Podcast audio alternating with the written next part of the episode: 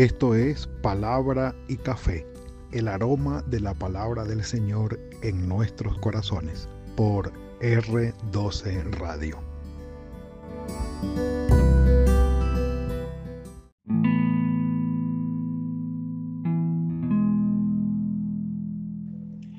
Señor, ayúdame a oír y a hacer tu voluntad. Es una frase que comúnmente la tenemos en nuestras oraciones. Señor, ayúdame a hacer tu voluntad. Señor, yo quiero vivir tu voluntad. Señor, quiero conocer tu voluntad. Señor, en tu voluntad queremos estar. Es más, hasta himnos hay en cuanto a la voluntad de Dios. La voluntad del Señor da gozo. Y siempre eh, es nuestro norte, nuestro enfoque poder saber qué es lo que el Señor quiere para nosotros y poder hacerlo. Quienes elevamos esta petición al Señor en oración y damos testimonio de ello en nuestras vidas, no porque seamos perfectos en el cumplimiento de la palabra del Señor, sino que nos damos cuenta cuando nos hemos desviado, nos estamos desviando y queremos volver al camino con la guía del Espíritu Santo porque la carne pues tira para el lado que no es y en el Espíritu queremos mantenernos allí. Quienes hacemos esta oración reconocemos la obra del Señor en nosotros. Amasías, Amasías, Dios es fuerte o la fuerza de Dios. El rey hijo de Joás, rey de Judá, otro rey bueno que según las cuentas que nosotros vamos haciendo déjenme para no equivocarme y darles el dato como es.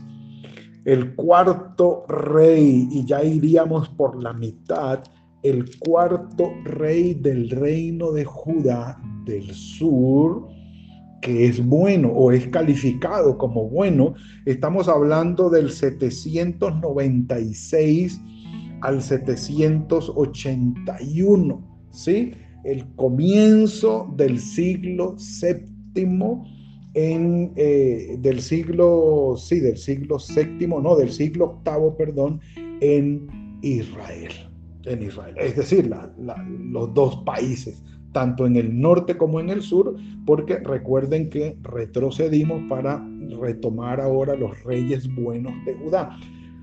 Ya hablamos sobre todos los reyes, no, pues no sobre todos los reyes, sino sobre el reino del norte y cómo llegó a su final en 722 antes de Cristo. Pero regresamos para retomar los reyes de Judá, resaltando los ocho reyes calificados como buenos en el reino de Judá, lo que le permitió, según eh, los escritores, el escritor sagrado, lo que le permitió ir al reino de Judá un poco más allá, unos 134 años más allá, de vida política y de duración eh, en comparación con el reino del norte, que fue rápidamente destruido a sus 210 años de existencia aproximadamente.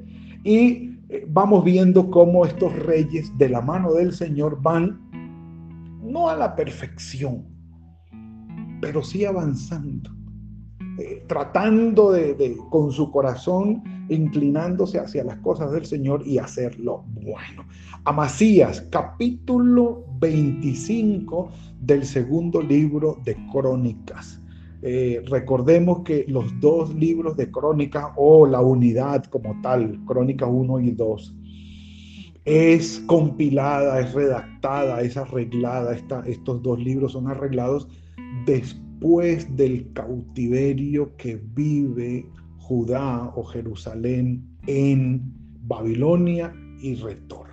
Después ya vamos a llegar hasta allí, pero este libro estos dos libros son post cautiverio. No se nos olvide esto.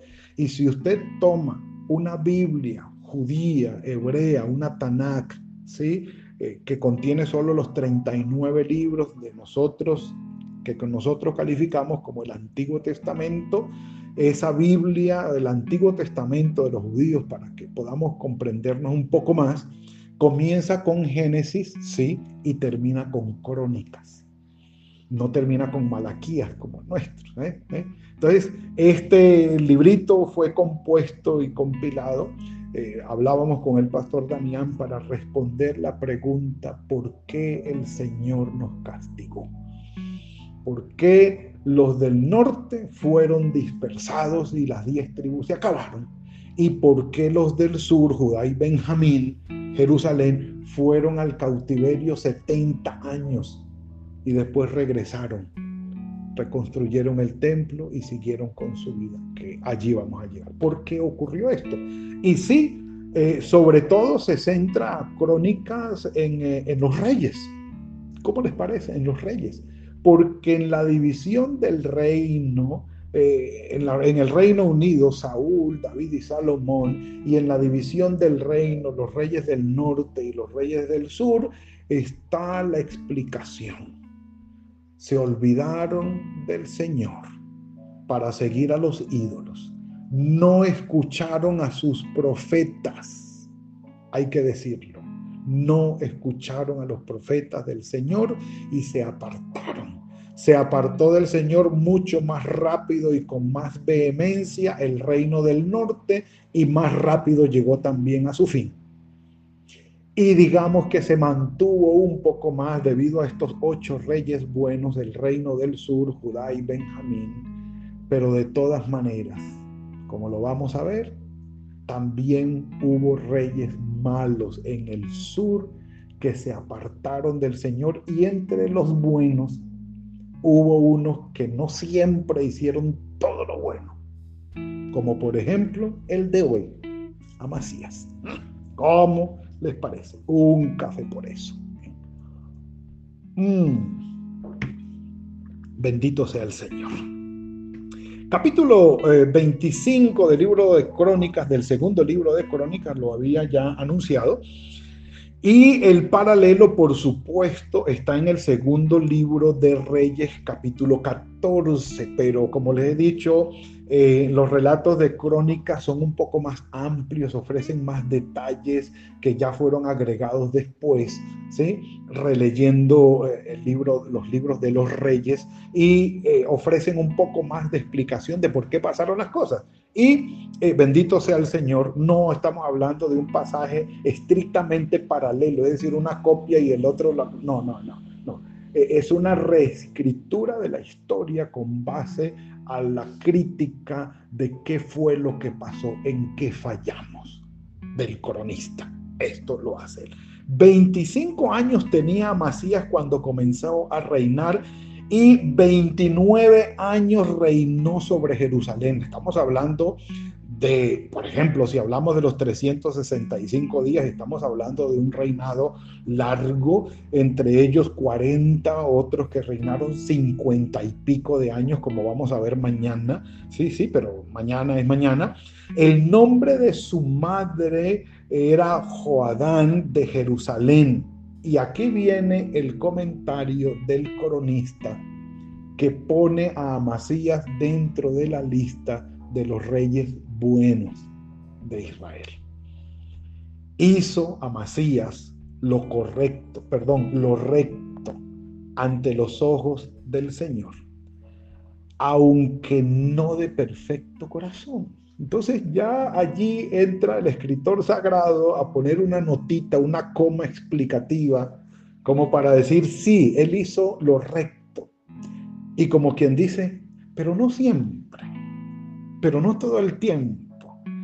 El hombre también cometió sus errores, pero, pero, de entrada, eh, es decir, la esencia y el corazón de Amasías era, yo quiero hacerlo recto, yo quiero hacerlo recto. Pero falló, pero falló. Y, y quiero decirlo antes de que se me pase. Haktad es uno de los términos en hebreo para pecado que es traducido también o explicado mejor como errar al blanco, errar al blanco. Y el punto se explica de la siguiente manera. El arquero que lanza la flecha para darle al centro de la diana, al blanco de la diana, y hacer un 10, que según los arqueros olímpicos eh, que hemos conversado, ese es el, el valor de darle al blanco en la diana, el arquero se entrena, se prepara psicológica, física, técnicamente, para siempre darle al blanco y dar la mayor puntuación, dándole siempre al blanco en, la diana. Pero cuando el arquero apunta su flecha en competencia, entran a jugar muchos factores en su mente, en lo físico, la presión, sus pensamientos, sus traumas, sus recuerdos, sus miedos. Y cuando él, con toda la preparación que ha tenido, apunta su flecha con su arco en la competencia para darle al blanco en lo cual él ya ha entrenado, en lo cual él ya se ha preparado, lamentablemente no le da al blanco. Y algunos arqueros, bueno, el arquero con el que conversé con, de, competencia, el hombre me dijo, pastor, y a veces ni a la diana le pegamos para vergüenza nuestra. Entonces uno dice, pero si le está apuntando, sí, él decía, el, anhelo nuestro es darle a la diana y nos hemos preparado para eso, pero, pero el cuerpo nos falla, la mente nos falla, los traumas nos llegan y a veces la presión de los competidores que están allí, también sus conversaciones, sus, eh, sus frases de, maldad, de, mal, sí, de malicia, de doble intención. Entonces uno oye los comentarios y tal y tal, y todo eso va haciendo mella en uno que para lo que se ha preparado en ese momento le falló. Uno quiere darle al blanco, pero falla. Y es exactamente la definición de pecado en este punto. Queremos hacer las cosas bien, pero erramos al blanco. Y es eh, con lo que pudiéramos describir a Amasías y a otros reyes más, pero viene al punto para hoy. Entonces, fue confirmado, dice eh, eh, el escritor sagrado, que cuando él confirmó su reino, él fue y buscó a los personajes que habían asesinado a su padre. Joás, si no mal recuerdo, ayer, acuérdense, él murió asesinado. Sí, se sublevaron contra él y lo mataron. Bueno, su hijo Amasías fue y buscó a los personajes que mataron a su papá, pero a los hijos de ellos, es decir, a los hijos de los asesinos, no los mató. Dice aquí, pero no mató a los hijos de ellos, versículo 4, porque está escrito en la ley, en el libro de Moisés, donde el Señor mandó diciendo, no morirán los hijos por los padres. No morirán, eh, perdón, no morirán los padres por los hijos, ni los hijos por los padres, sino que cada uno morirá por su pecado. Deuteronomio capítulo 24, versículo 16 y Ezequiel capítulo 18 del 2 al 4 y el 20. No pagarán los hijos por los pecados de los padres, ni los padres por los pecados de los hijos. Y dice Ezequiel, el alma que pecare, esa morirá. Y viene a resaltar el escritor sagrado la rectitud de Amasías en este hecho. Los que asesinaron a mi papá, tráiganlos porque van a morir. Ah, pero es que ellos tienen hijos, rey. Los hijos no lo hicieron, lo hicieron los papás, tráiganmelos por favor y van a pagar. Los hijos quedan vivos. Tal vez dicen los comentaristas que eh, ese fue el hecho que llevó prácticamente a Amasías a que muriera igual que su papá. Fue asesinado y muy probablemente los hijos eh, que dejó vivos fueron los que cobraron venganza esta vez por la muerte de sus padres. Pero bueno, no lo podemos constatar porque exactamente así no lo dice el escritor sagrado. Pero bueno, cumplió o quiso Amasías hacer el asunto bien delante del Señor. Reunió luego Amasías, versículo 5, a Judá y con él a su familia y puso jefes de millares y de centenas sobre todo Judá y Benjamín y después la puso eh, después puso en lista a todos los de 20 años hacia arriba y fueron hallados 300 mil escogidos para salir a la guerra y armó un extraordinario ejército Amasías. Dijo, vamos a ir contra Edom. Y se armó la guerra contra Edom y armó todo el ejército. Pero vino un varón de Dios, versículo 7, y le dijo, no, no vayas con todo este ejército, Amasías. No vayas con todo este ejército porque el Señor no está contra Israel, perdón, iba a pelear contra Israel, es decir, contra las diez tribus del norte, primero. Eh, eh, se me trabó la, la, secuencia del relato. Armó este ejército para pelear contra las diez tribus de Israel. Y él le dijo, el, el varón de Dios le dijo, no vayas, no vayas con tanta gente porque Dios no está con ellos. Dios te los va a entregar, Dios no está con ellos. Entonces, él le, le dice el, el, profeta, el varón de Dios, versículo 8.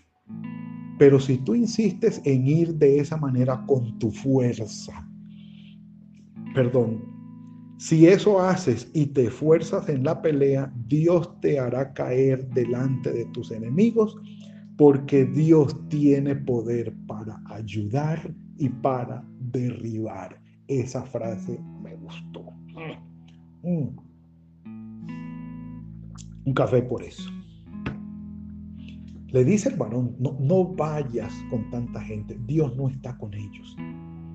Va a hacer algo que requiere menos esfuerzo tuyo. Porque Dios tiene el poder, como dice aquí, para ayudar o para derribar. Señor, ayúdame, ayúdame.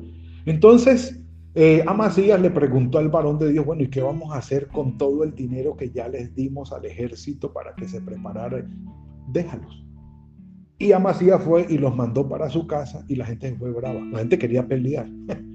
Quería ir y pelear contra Israel, contra las diez tribus, contra Efraín. Sí, eh, son nombres, el mismo nombre que se le da eh, cuando se hable de Efraín, se está hablando de las diez tribus del norte. Si Israel, Israel también las diez tribus del norte, Samaria su capital.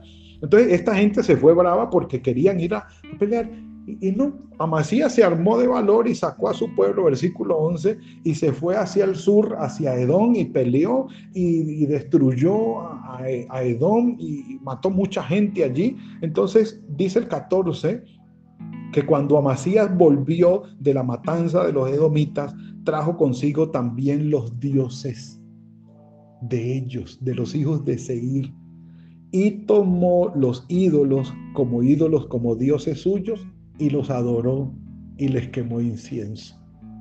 Y uno dice, ¿qué pasó, Amasías? No dijimos, no habíamos quedado que, ¿qué pasó?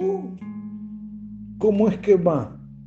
Derrota a Edom y después se trae los ídolos de ellos y les quema incienso y los adora.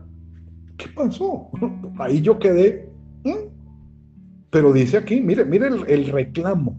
Por eso se encendió, versículo 15, la ira del Señor contra Masías y le envió al profeta a un naví y le dijo, ¿por qué has buscado los dioses de una nación que no han podido librar a su pueblo de tus manos? Por favor. O sea, amasillitas, ¿cómo se te ocurre que vas y peleas contra ellos, los derrotas. Y es Dios quien te da la victoria sobre ellos, dando a entender que los dioses de ellos no sirven para nada, son ídolos porque no pudieron defenderlos de ti. Y tú te los traes a esos ídolos y los adoras y les quemas incienso y les rindes culto. Por favor, ¿qué pasó? Miren, versículo 16, mientras el profeta hablaba estas cosas, Amasías lo interrumpió, el rey. Le dijo, ¿a ¿a ti qué te importa? Sería la traducción para nosotros hoy. Pero dice, ¿acaso te han nombrado consejero del rey? Déjate de eso. O sea, ubícate, por favor. ¿O es que quieres que te maten?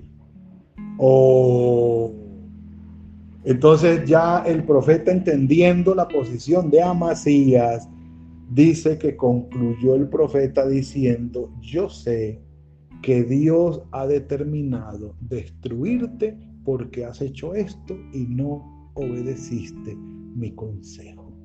Amasías, nos vemos. Pero Amasías, el rey de Judá, entonces, después de tomar consejo, no solamente se quedó contento con eso, sino que le envió eh, a decir a Joás, no su padre, porque él es hijo de Joás, ¿sí? que fue rey de, Judá, Amasías, sino que había un, eh, ¿cómo se llama? El que se llama por el mismo nombre es Tocayo, un tocayo de él en el reino del norte, que era el que estaba gobernando, es decir, el rey de turno se llamaba como su papá. Y le manda a decir, ven, veámonos la cara. En, otro, en otras palabras, hermano, vamos a definir esto usted y yo. Venga. Y Joás, rey de Israel, le dice, viejo, tú no tienes cómo y con qué déjate de cosas, déjate de tonterías, vete para tu casa, quédate allá, no te des mala vida, no le busques males al cuerpo, porque te va a ir mal.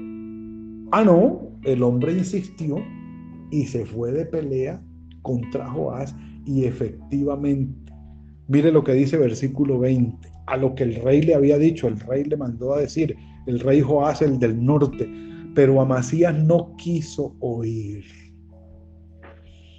pues era la voluntad de Dios entregarlos en sus manos, en las manos de sus enemigos, por cuanto había buscado los dioses de aquellos edomitas y los había adorado. Bendito sea.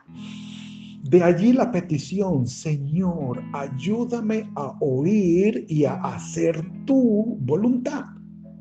De allí la frase, no escuchó y precisamente fue, lo derrotó Joás lo trajo cautivo y lo trajo a Jerusalén, lo dejó con vida, le perdonó la vida, pero el hombre se robó un poco de cosas y se llevó un poco de gente también presos de allí de, Judá para Israel, para el norte, para Samaria, y destruyó el muro y bueno, eso hizo un desastre.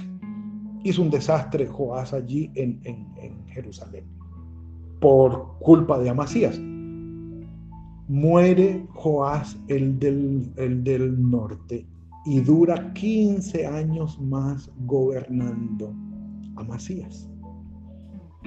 Y resulta que el hijo de Joás, el del norte, es Jeroboam II, el que llevó a Israel a lo máximo. Tenía paz en ese, en ese momento tanto Judá como Israel en cuanto a la presión internacional Asiria, recuerden, lo dijimos, para esta época estaba ocupado en otros lados, ahí en el norte, recuperando el imperio y no le ponía cuidado a estos reinos que estaban en pelea, reinos menores, pero que fueron creciendo también. Amasías, versículo 25, hijo de Joás, rey de Judá, vivió aún 15 años después de la muerte de Joás, hijo de Joacás, el rey de Israel. Los demás hechos de Amasías, los primeros y los últimos, no están escritos en el libro de los reyes de Judá. Sí, Señor, ya por allá los revisamos. Después, de, perdón, desde el tiempo en que Amasías se apartó del Señor, empezaron a conspirar contra él en Jerusalén. Y habiendo huido a Laquis, es decir, yendo hacia la costa, yendo hacia la costa del Mediterráneo, esa ciudad está hacia allá, eh, dice, huyendo hacia Laquis, que era una fortaleza de Judá también, lo persiguieron hasta allí y lo mataron. Lo trajeron en caballos y lo sepultaron con sus padres en la ciudad de Judá.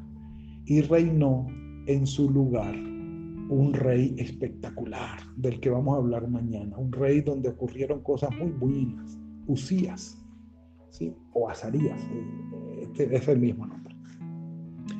Señor, ayúdame a oír y a hacer tu voluntad. Mateo 7:21 dijo nuestro Señor Jesucristo, no todo el que me dice Señor, Señor, entrará en el reino de mi Padre, sino el que hace la voluntad de mi Padre. Es supremamente importante que nos dispongamos a hacer la voluntad del Señor, a oírla y hacerla, a percibirla y a ponerla por obra. ¿De qué manera? Muy sencilla. El Señor lo dijo, Juan capítulo 16, versículo 13, y el Espíritu Santo os guiará a toda verdad. El Espíritu Santo en nosotros, la obra de Él, la voluntad del Señor el camino del Señor, todo esto, nuestro corazón dispuesto, yo quiero hacerlo. Mi carne tira para el otro lado, es cierto, pero yo quiero hacerlo. La obra del Espíritu Santo me va a llevar en pos de la voluntad del Señor, a oírla, a identificarla, a recibirla y a ponerla por obra. ¿Fallaremos? Sí. Velad y orad para que no entréis en tentación. El espíritu a la verdad está dispuesto, la carne, vamos a cometer errores, seguro, pero mantengamos firme nuestra decisión de oír, de conocer y hacer la voluntad del Señor y que el Señor nos dirija en esto. Padre, gracias por este tiempo que nos has concedido hoy. Nada mejor que percibir tu voluntad y ponerla por obra. Con tu Espíritu Santo, Señor, haz tu obra en nosotros, te lo rogamos. Te pedimos, Señor, de todo corazón, que en cada punto donde estamos alejándonos de tu voluntad, sea tu Espíritu Santo mostrándonos el camino de retorno. Y gracias por esta bendición. Encomendamos en tus manos nuestras vidas, nuestras familias, este día, la semana que inicia, sabiendo que estamos bajo tu amor, bajo tu cuidado y bajo tu misericordia. Bendito sea tu nombre. Oramos, Señor, confiando y esperando siempre en ti, en el nombre de tu Hijo Jesucristo. Amén y amén.